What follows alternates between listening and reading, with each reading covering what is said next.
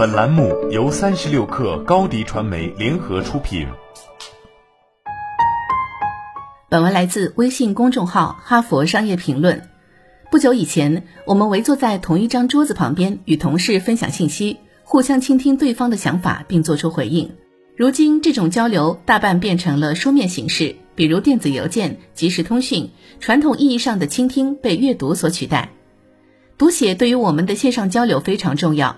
现在，我们有必要设法改善自己的沟通方式。认真阅读是倾听的新形式，文笔清晰则是新的同理心。所以，下次你发邮件之前，停下来想一想下面三个问题：一、我的邮件是否过于简单？我们在工作中的阅读能力下降，一个更明显的原因是我们往往飞快的浏览，很容易忽略细节。其实很多人并没有自己以为的那么忙，这样匆忙会带来一些问题。速度和与之相伴的焦虑，影响了交流时的准确、清晰和尊重。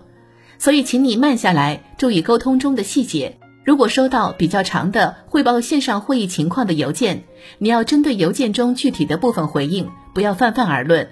这代表你投入时间认真阅读了对方花时间进行思考的内容。职级较高的人发言简短的现象并不少见，发言简短会让一个人显得很重要，但也会影响你所在的团队和业务。收到一封匆忙草率的邮件，收件者不得不先花时间理解其内容，导致后续工作延迟。还有可能由于误解产生代价高昂的错误。邮件发出之前还要自己校对一下，误解往往源于一句话里漏了一个词，或者标点符号造成了歧义。可以利用拼写检查等校对软件，校对既是习惯，也是一种技能。把传达信息清晰无误作为自己引以为豪的长处，员工就会更加认真对待你写出的东西。二，我的语气怎么样？信息的语气传达出的态度或性格是读写技能的另一个关键因素，可能也是最重要的表达同理心的工具。所以，请想一想，看到信息的对方是怎样的人。我告诉为在线交流而苦恼的客户，要留意自己发出的信息看起来是什么效果。我来举一个具体的例子来讲解。我辅导的年轻管理者伊桑讲了自己的一段经历。他与一位高管交流后，觉得被轻视，没有得到认可。应这位高管要求，他把提升团队工作效率的详细计划发了过去。伊桑很为这份计划而骄傲，还准备了下次团队会议上要提的具体问题。他期待高管给出积极的回应，或者提几个比较深入的问题。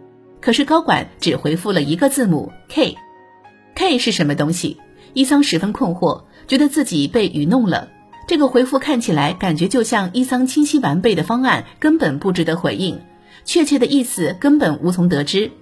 高管是不是看不起伊桑，只肯用一个字母打发他，别的什么都懒得写，哪怕回复一句乏味的“好的，我稍后回你”，都更能表达尊重和注意。这样的语气问题会损害气势，造成困惑。用一个词回复对方辛勤工作的成果，显得毫无同理心。如果没有什么要表达的实质内容，就不要为了回复而回复。如果一时无法认真应对邮件，可以先告知对方自己收到了，并让对方知道你会尽快给出更详细的回复。三、直接交谈是否效果更好？邮件和群聊等文字交流方式可能会让我们问出一堆细枝末节的问题，电话、视频或线上会议则促使我们提出正确的问题，而非一个接一个的小问题，还可以同时传达善意，节约大量时间。如果你收到了意义不明的信息或邮件，完全可以考虑要求语音、视频乃至直接见面沟通。如果是敏感话题，请对方打电话过来简单解释，会显得你考虑周全。回应问题之前稍停几拍，非但不会让你显得优柔寡断，还会让对方觉得你在认真倾听、认真对待自己的工作。在线交流的难点在于无法用目光、说话语调和肢体语言辅助表意。用读写技能代替肢体语言是一项不可或缺的重要技能，用于确保全体团队成员达成一致，通过网络充分发挥工作才能。好了，本期节目就是这样，下期节目我们不见不散。高迪传媒为广大企业个人提供微信视频号代运营服务，商务合作请关注微信公众号高迪传媒。